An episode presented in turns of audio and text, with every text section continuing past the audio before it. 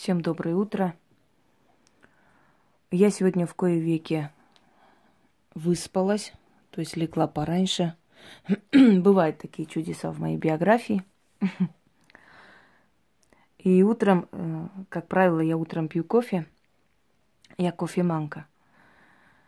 Как бы ни говорили, что много кофе вредит здоровью, но я люблю кофе, и причем кофе крепкое такое, настоящее, хорошее.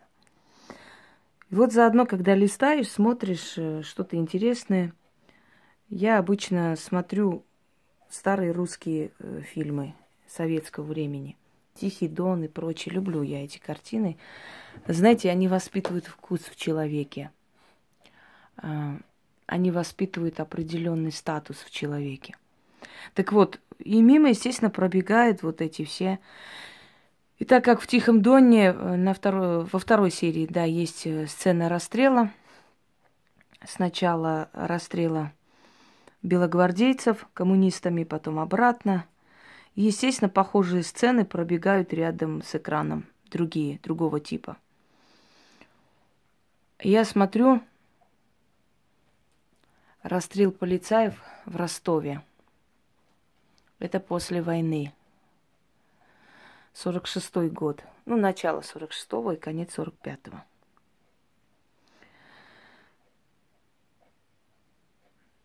Их как раз всех нашли, собрали воедино и э, не расстреляли, а, извиняюсь, э, повешение, казнь, казнь полицаев через повешение. И вот э, бурное негодование народа, суд над ними, рассказы о том, как они предали родину, родных и прочее.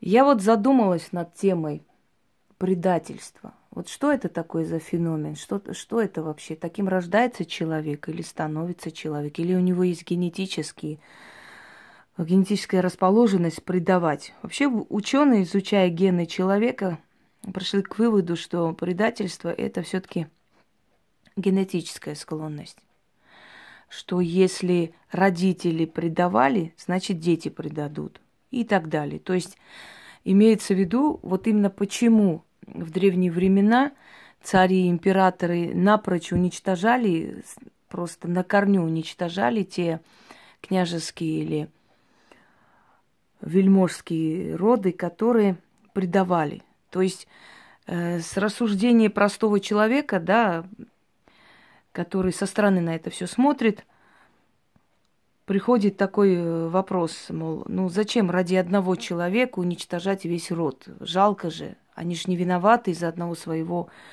недостойного представителя рода. А вот оказывается, что ученые доказывают обратное, что если человек предатель, значит генетически у него в роду это есть расположенность. Именно, видимо, зная каким-то внутренним чутьем или по древним законам, мы же думаем, что древние люди ничего не понимали, не соображали, на самом деле они законы мироздания знали лучше нас, поэтому они жили правильнее нас. Вот, зная законы мироздания, древние правители уничтожали полностью на корню все семейство того, кто предавал. В Вавилоне их кидали львам, э, в Древней Армении их э, вешали, а потом сжигали все их имущество.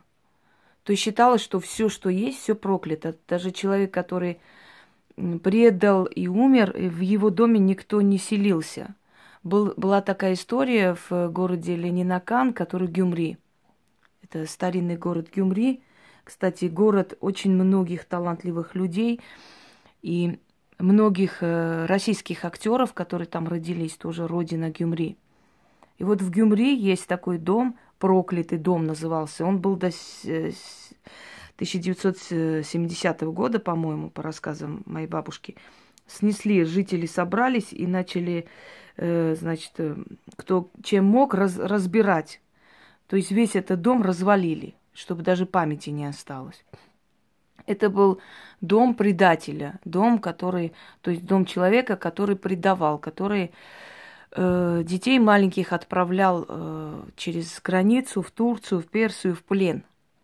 Некоторых из них вернули, некоторых не смогли вернуть, но когда народ узнал об этом, вся их семья была убита камнями, а дом вот так и стоял. Он так и стоял много десятков лет, рушился, но никто не смел, даже не хотел на этом месте жить.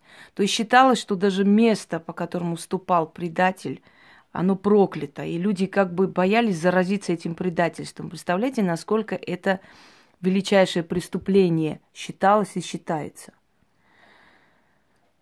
Э, вспомните во время оккупации да, городов, во время Великой Отечественной войны, немцы кидали листовки, заманивали к себе людей слабых, людей, недовольных властью, людей, которые имели огромные амбиции, но не имели ни талантов, ни ума, чтобы подняться по жизни. самый легкий вариант был э, чувствовать себя, то есть личностью, чувствовать свое превосходство над простым народом, это пойти и записаться в полицай.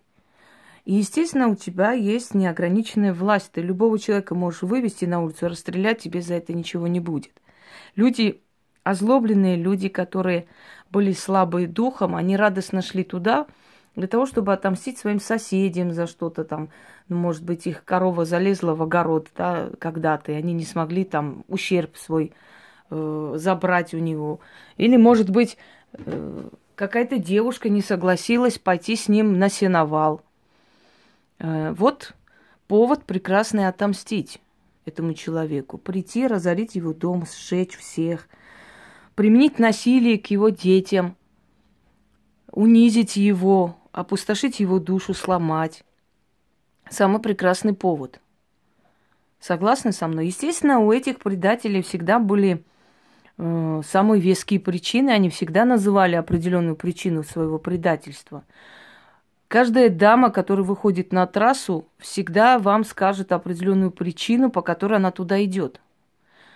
Ну, например, э, трудное детство, голодные дни, э, не имея возможности работать нигде и прочее. Но есть люди, которые с голоду умирали, но не шли на трассу.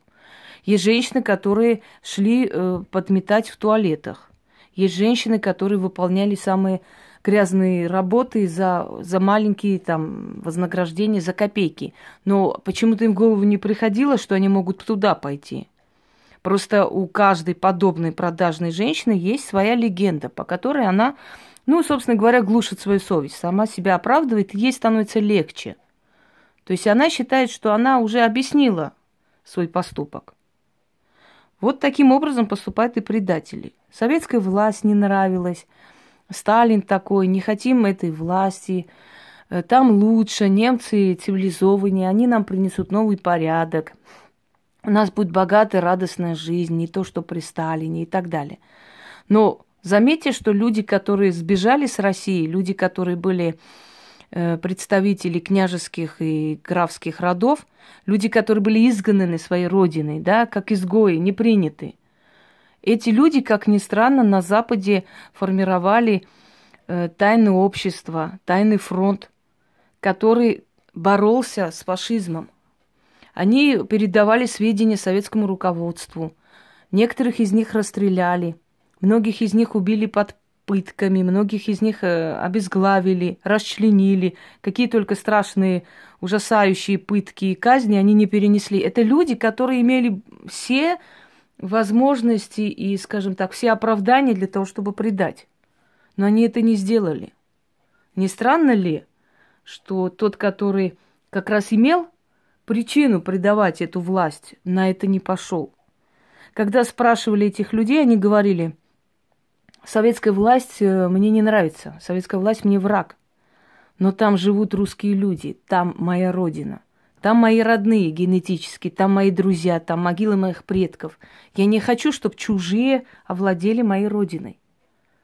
А ведь они могли сказать, э, мы хотим помочь немцам для того, чтобы немцы завоевали Россию, а мы потом вернулись бы к себе домой. Правда ведь? Может быть, у них была бы возможность потом вернуться, но почему-то они не продались на эти посулы. Почему-то они не согласились, потому что первым делом немецкое вообще руководство и агентура э, имела в виду как раз этих людей, обиженных на советскую власть, э, как раз их обрабатывали, как раз их пытались э, уломить как раз их пытались перетянуть на свою сторону, но не получилось. А вот человек, живущий в Советском Союзе, почему-то ни с того ни с сего становился предателем. Вспомните Тоньку пулеметчицу, которая была очень известной личностью в Локотской республике, где она издевалась над пленными, где она с радостью, с, с удовольствием расстреливала из пулемета млад стар, а потом э, снимала с них одежды, латала, одевала и ходила. Как ни в чем не бывало, ее все ненавидели, но она себя считала, чувствовала госпожой, тем более, что там и нашлось развлечение – тем более, что немецкие офицеры были без ума от нее, она была довольно красивая женщина. Через некоторое время, когда немцы проиграли, когда немцы убрались с Локотской республики, они начали расстреливать всех тех, которые им служили. Представляете, ирония судьбы? Предатели никому не нужны, ни этой стороне, ни той, потому что они не внушают доверия потому что нет гарантии, что они завтра точно так же не предадут. Так вот, а, они стали расстреливать и ликвидировать всех полицаев для того, чтобы личная информация не вышла от них. И в этот момент ей удается сбежать. Она знакомится с советским немцем, с э, офицером, который воевал на стороне советских войск, э, под видом медсестры, якобы потерявшиеся, якобы находившиеся в плену у немцев. Они знакомятся, она выходит замуж. По-моему, ее нашли, э, если я не ошибаюсь, в Польше. Я, я сейчас точно не помню. Польша это была или Литва, или Латвия. Вот, в общем, туда, Прибаль... Прибалтика, туда, в ту сторону. Так вот, э, спустя почти 30 лет ее нашли, вычислили. И она была первая женщина в Советском Союзе, которую расстреляли. И когда она написала в своем признании, она сказала, я всего лишь делала свою работу. Если бы мне дали пулемет советские войска, я бы убивала немцев, мне было все равно, кого убивать. Что здесь такого я сделала? Понимаете, человек, который предал, он даже не понимает, в чем его вообще преступление ошибка. Что здесь такого? Ну, все так делали. Что, что такого страшного я сделала на самом деле? Она не ожидала, что будет смертная казнь, но смертная казнь последовала. Был некий Алекс Лютый. Я сейчас не помню его фамилию. Александр как-то... Он был из княжеского рода, раскулаченных. Э, решил отомстить советской власти, тем более, что он был очень обаятельный, очень улыбчивый палач. Все говорили, что это был невероятно улыбчивый, обаятельный, располагающий к себе человек. Э, он стал активно работать э, на разведку немцев, он стал активно печатать листовки, он ломал волю людей, он описывал, какие прекрасные э, обещает благо немецкая власть и как страшно и стрёмно оставаться в Советском Союзе – причем, заметьте, люди, которые предают, они с такой ненавистью говорят о своем прошлом, чтобы как-то загладить я как бы такую вину, что они когда-то там были. Вы заметили, что религиозные фанатики самые страшные это те, которые отреклись от своей веры. Человек, который отрекся от веры, от э, своих, своих корней, от веры не, не имейте в виду то, что человек, например, не хочет э, временную, там, вот эти вот временно созданные эгрегоры, он хочет веру своих предков, он уходит от этого. Это другое. Вот когда он переходит на другую сторону, это самые страшные фанатики религиозные. С любой э, религии возьмете, это страшнее, чем они, не придумать. Именно поэтому, дорогие друзья, янычары были самые страшные, самые свирепые, безжалостные войска Османской империи. Это все были мальчики, взятые у других народов. И они, некоторые из них помнили свое прошлое. Вопреки тому, что никто не помнил, нет, я бы так не сказала. Некоторых брали в 12-летнем, 14-летнем возрасте. Они помнили свое прошлое. Но дабы загладить вину, дабы более других заслужить право называться частью этой империи, они были более жестоки, чем даже местные жители к врагу, к своим же народам. Они ведь воевали именно со своими же народами. Янычары как раз и принесли э, славу Османской империи. Это был косяк, это э, костяк, извиняюсь, это был э, просто как бы ядро войска. Э, на нем держалась э, вся держава, собственно говоря. Так они все были чужаки. Но они были хуже, чем те, которые воевали. Сами турки могли проявить жалость к пленным. Янычары нет. Хотя, по сути, для чего им быть такими жестокими? Они же не ради себя воевали. Да, они сами были чужие. Они сами были, э, каждый непонятно откуда. Э, те, которые становились у власти, больше всего гнобили именно тот народ, откуда они пришли. Те самые плененные султанши могли более жестоко обращаться именно со своим народом, то есть со своими корнями, для того, чтобы доказать свою преданность, что я совершенно никакого э, отношения и близости, и ничего меня с ними уже не связывает. Далее. Так вот, Алекс Лютый был пойман через 45 лет. Точно так же был расстрелян. И узнал его в московском метро мальчик, которого он живем бросил в шахту, э, считая, что тот погиб, а мальчик выжил. И он оттуда вышел. И спустя 45 лет он внезапно узнает его в московском метро. Тот уже поменял фамилию, поменял деятельность, работал журналистом, сам себе сделал какие-то ленинские премии. То есть он себе биографию создал. И он думал, что все пронесло, все, все забыто, прошло уже 45 лет, никто не помнит, не узнает. А вот нет, возмездие все равно настигает таких людей. Как правило, такие люди живут в страхе. И каждый шорох, каждый, каждая неудача, каждая мелкая проблема для них уже в их сознании как бы ощущение начала возмездия человек, который что-то сделал подлое, он всегда будет на чеку, он всегда будет переживать. Как бы он ни говорил, что ему все равно, в любом случае вот это вот отголосок совести, который, ну, почти умер, но еще пока дышит, он временами дает о себе знать. Человек сам себя наказывает. Всегда.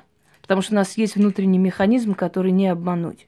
И Вселенная не воспринимает предательство. Вселенная предательство считает э, как бы антиподом законов Вселенной, мироздания. Далее. Эм, что получили предавшие родину люди? Что получили люди, которые с такой свирепостью уничтожали свой народ? Которые э, как бы упивались этой властью внезапной, незаслуженной, когда они не имели ни ума, ни знаний, ни гордости, ни достоинств. Но они ни с того ни с сего стали нужными. Помните э, притчу про лису и ворону, да? Яко ты гарно поешь, яко ты гарная, спой, птичка. И она вот клюв открывает, и сыр упал. Так вот, для того, чтобы подмаслить, чтобы переманить, всегда будут говорить какой же ты хороший, какой же ты интересный, какой же ты великий и так далее и тому подобное. Но на самом деле за этим всем кроется совершенно иная цель. Просто использовать. Просто временно использовать. Эм, потому что человек самодостаточный, он никогда не бывает падким на посулы, на какие-то похвалы. Никогда. Самодостаточный человек сам знает себе цену. Ему не нужно говорить, какой он хороший, какой он умный, какой он такой. Это все равно, как, знаете, проходит красавица, и какой-нибудь бомж на улице говорит, какая ж ты красавица. И вот она подошла и кланяется ему, и целует ему руки, и благодарит за такой комплимент. Смешно, правда? Это одно и то же. Человек, уверенный в себе, никогда не бывает падки на какие-то слова, которые ему где-то что-то хорошее сказали. Это, как правило, люди с очень низкой самооценкой, которым ну, ну так мало говорили, что они хорошие, что они умные, сильные, что ну, стоило кому-то это сказать, и он уже для них царь и бог. Так вот, что получили предатели? Предатели получили расстрел э, от немцев, которым они служили, и после войны получили виселицу от советской власти.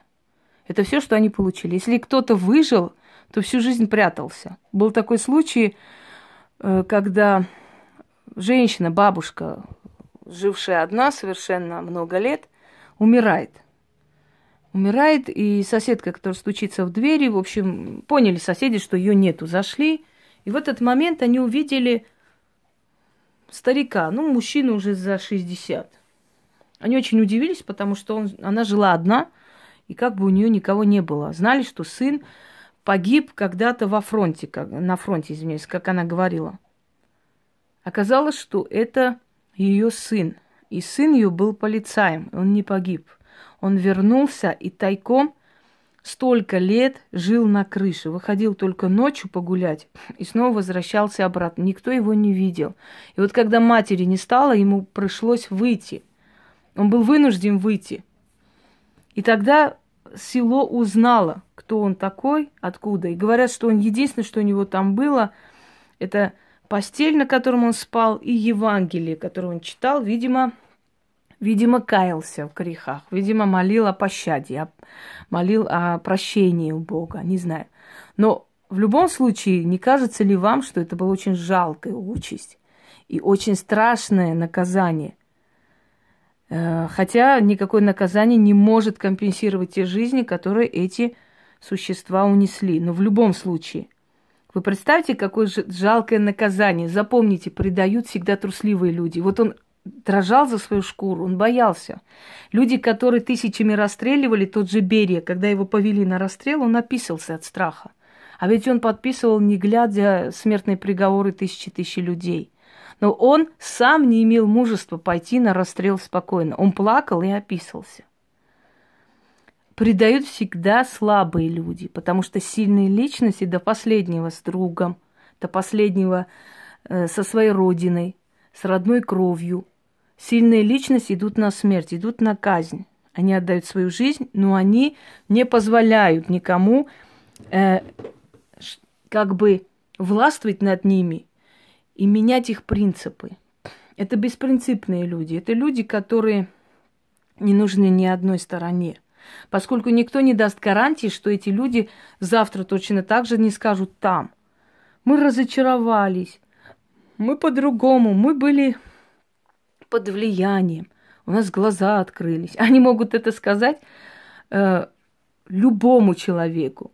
Как только решили, что им там уже не место, или, или они не получили, что хотели, или наоборот получили все, что хотели, они могут точно такое же выражение себе позволить и там. Кто может дать гарантии того, что они не предадут еще раз?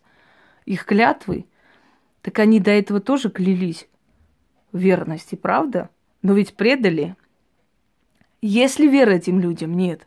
Даже те, которых используют и перетягивают на свою сторону, все равно будут осторожны. Они будут осторожны в высказываниях, они будут осторожны в э, каких-то откровенных беседах, потому что они прекрасно помнят, эти люди пришли, все выложили нам. Они завтра могут пойти выложить другим. Точно так же. По такому же сценарию люди не меняются. Человек, который один раз предал, он способен предавать миллион раз. Для него он уже это переступил.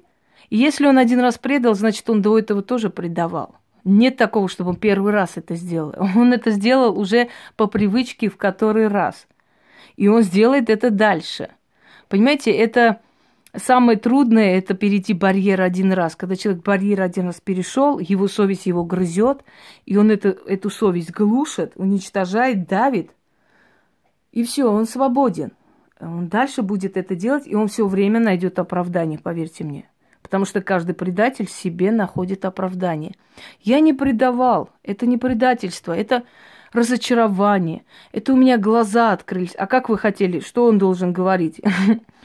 Я такой, э, такое падшее существо и дешевая душа, что я вот ухожу и все, что знаю, выкладываю. Конечно, он не скажет так. Он будет искать себе оправдание думая, что со стороны это очень убедительно смотрится. Он не замечает, что на самом деле он себя предает. Каждый предатель предает себя самого, свои принципы, свое слово. Он говорит как бы своим предательством, что его слово стоит дешевле, чем собачье дерьмо. Намного дешевле, потому что если человек свое слово нарушает, он дешевит себя. Он показывает, что ему верить нельзя. Тем, что он предает, он считает, что он молодец, он умеет жить, вот так и надо делать. А на самом деле это не умение жить. Э, со стороны это выглядит очень дешево и жалко. Это ему так кажется, что он молодец. А со стороны его поступок очень дешево выглядит, и он в том числе. Теперь далее пойдем. Предательство, э, например, в армянской истории. Я сейчас вам расскажу пару случаев. Во времена Тиграна Великого один из его военачальников, Хажак, предал э, свою родину, отдал э, сведения врагу, парфянскому царю, как бы раскрыл очень много военных тайн, и благодаря этому парфянский царь некоторое время одерживал победу, брал город за городом. В конце концов, он был свергнут. Э, Тигран отобрал у него титул царя царей Востока, сам был титулирован как царь царей, и за что, ну, что получил за предательство военачальник Хажак? Он получил огромный дворец в городе Адрабане. Так вот, когда Тигран Великий вошел с войском в Парфию, он приказал не трогать ни, ни одного человека, ни один дом. Он мчался вперед. Жители Парфии были удивлены, что завоеватель ничего не, не трогает, никого не уничтожает. Кстати, хочу сказать, что в его время был просто расцвет многих народов, и даже выражение было такое ироническое, греческие философы это придумали. Тиграну все говорят, приходи и завоюй меня. Потому что это был человек, который не разрушитель. Он брал города, но он не разрушал их. Он не менял ритм обычной жизни людей. Он просто менял власть, более ничего. Так вот, он умчался по всей Парф, Парфии до крепости Адрабане и окружил крепость. Казалось бы, ну, кто такой один военачальник, да, для царя царей, в конце концов? Не имеет он такой ценности. И его военачальники, собственно, роптали, мол, великий царь, ну стоит ли он таких жертв? Зачем э, все войско Э, привести сюда и осадить эту крепость. Настолько ли он имеет такую стратегическую э, важность для нас? Он сказал, запомните, это я делаю для того, чтобы каждый, кто решит предать меня и свою родину, знал, что его настигнет рука правосудия, где бы он ни прятался. И это будет уроком и назиданием тем, кто только намерен меня предавать. Он осадил крепость, он там стоял целый месяц, когда его терпение лопнуло, поскольку крепость находился на скалах, и трудно было туда добраться, и он не хотел рисковать войском. Когда его терпение лопнуло, он сжег эту крепость вместе с жителями и вернулся назад. И он сказал, и что получил военачальник Хажак за свое предательство? Руины и пепел – вот каждый предатель получает руины и пепел, потому что предавший свою родину, своего друга, своего близкого предает самого себя. Он себя предает, он показывает, мне верить нельзя, я буду предавать. Мне верить нельзя, я буду говорить все, что знаю об этом человеке. И не важно, что я тоже много чего говорил. Не, это не важно. Самое главное отдать то, что я знаю об этом человеке. И вы знаете, эти сведения, эти все Э, СМС, эти все разговоры и так далее, они хватают ненадолго. Ну, обсудили недели две, люди забывают об этом. Но все помнят, что ты это сделал. Правда? Все помнят, даже те, которые, скажем, в данный момент с тобой в близких отношениях. Далее.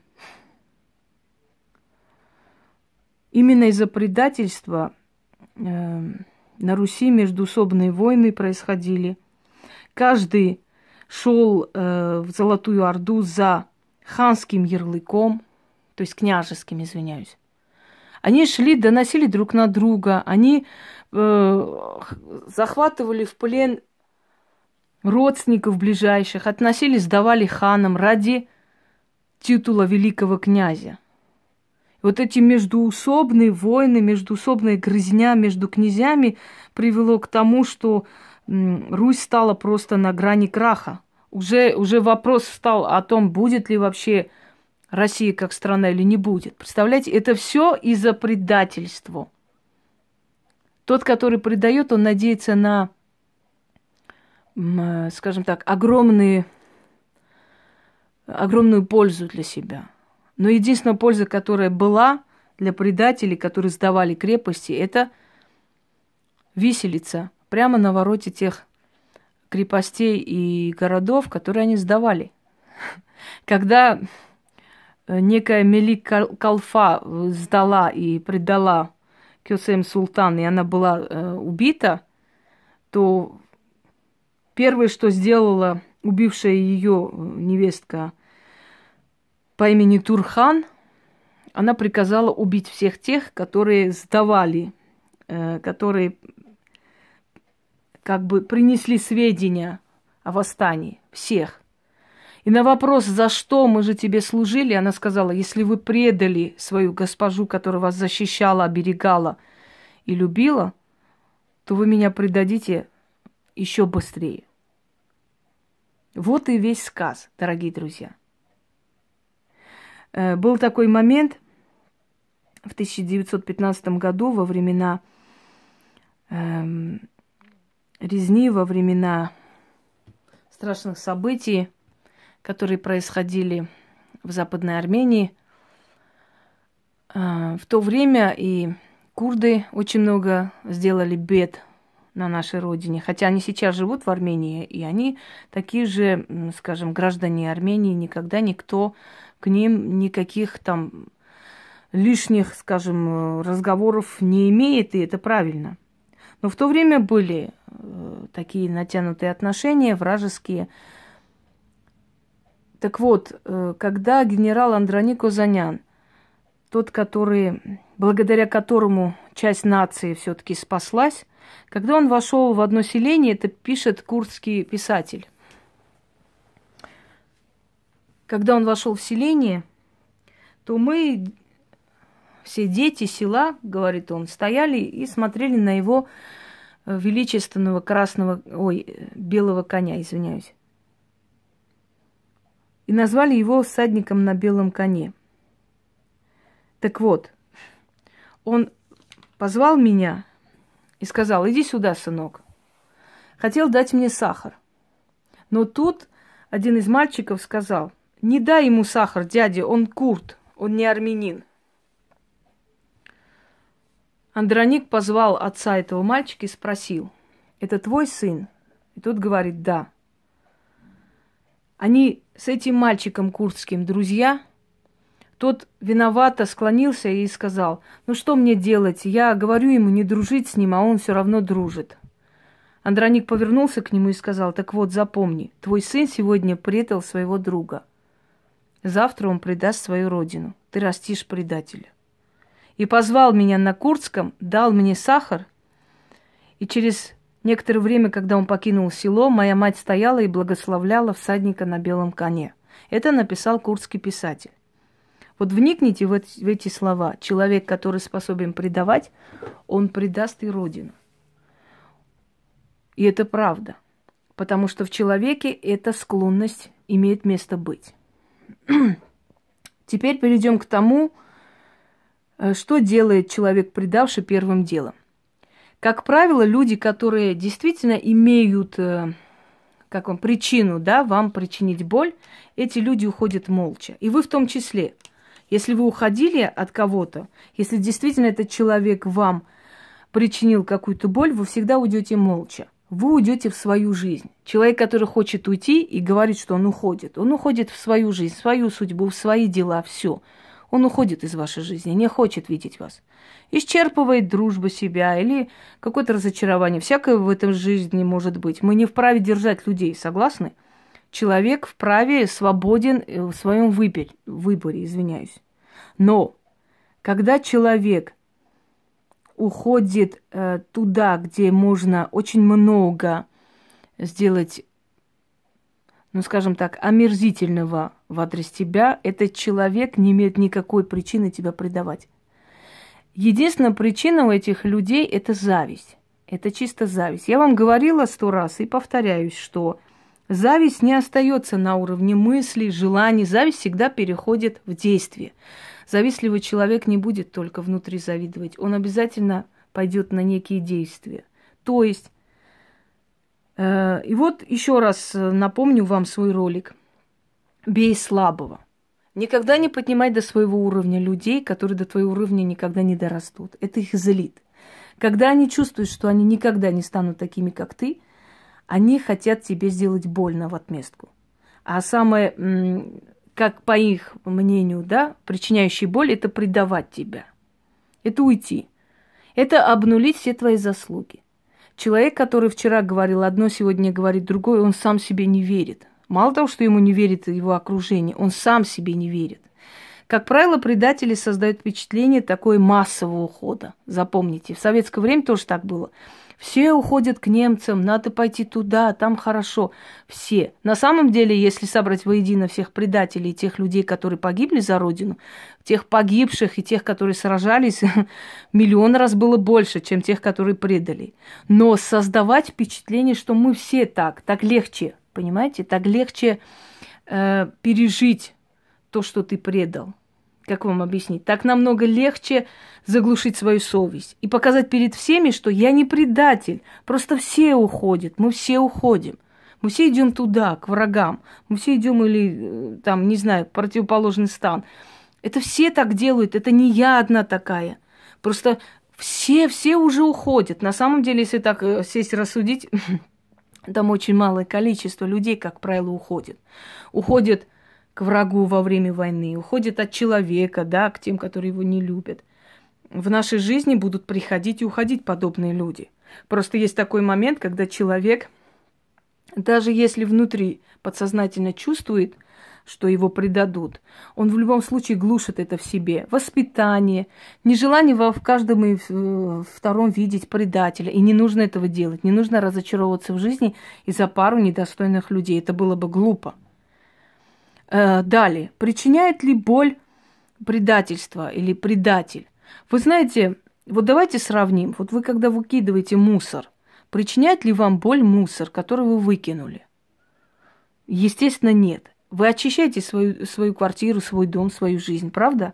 Вы ведь не переживайте за тот мусор, который ушел и покинул вас. Точно так же не переживать нужно за предательство. Это со временем приходит, когда в жизни вы многое проходите. Чем старше вы становитесь, чем опытнее, тем легче и спокойнее вы отпускаете людей из своей жизни. Потому что человек, который так сделал, этот человек уже пропал по жизни. Он будет везде это делать, он будет гадить везде. Он и раньше это делал, и сейчас делает, и потом будет продолжать. Это однозначно, поверьте мне. Если человек предает, он идет туда зачем-то. Если он там не получил это что-то, он и, их предаст. Это, это миллион процентов доказано, и время показывает. Кстати, перед вами Хронос как раз для того, чтобы э, вспомнить ту фразу, что время лучше судья, да? Время все расставляет на свои места. Далее. Э, что будет делать человек, предавший тебя? Первым делом он будет э, давить на те точки, которые для тебя болезненны, ведь он знает о тебе много. Хотя, с одной стороны, и хорошо, что он о тебе много знает, потому что он прекрасно знает, когда он остается один э, на один сам с собой, он понимает, что он врет. Он знает, что на самом деле всего того, что он описывает, нет в реальности. Что это все плод его фантазии, это его злит еще больше. Он будет пытаться надавить на твои болезненные точки для того, чтобы посмотреть, Почему? А мой уход почему остался незамеченным? Как же ж так? Запомните, никогда не рекламируйте людей, предавших вас. Они этого недостойны. Они очень хотят славы за счет тебя. Вы должны сохранять олимпийское спокойствие, потому что это олимпийское спокойствие на самом деле естественное, настоящее и натуральное. Я еще раз вам говорю, за мусор никто не плачет. Удел предателей – это забвение. Мы же всегда говорим презренные предатели, да, предатели, которые, чьи имена даже помнить не хочется. Предатель забывается, его имя не помнит. В Израиле, например, предателей как мусор жгли э, в огромной свалке, не позволяли хоронить. Во многих других странах э, их трупы валялись до того момента, пока не начинали разлагаться на улицах, не разрешалось хоронить.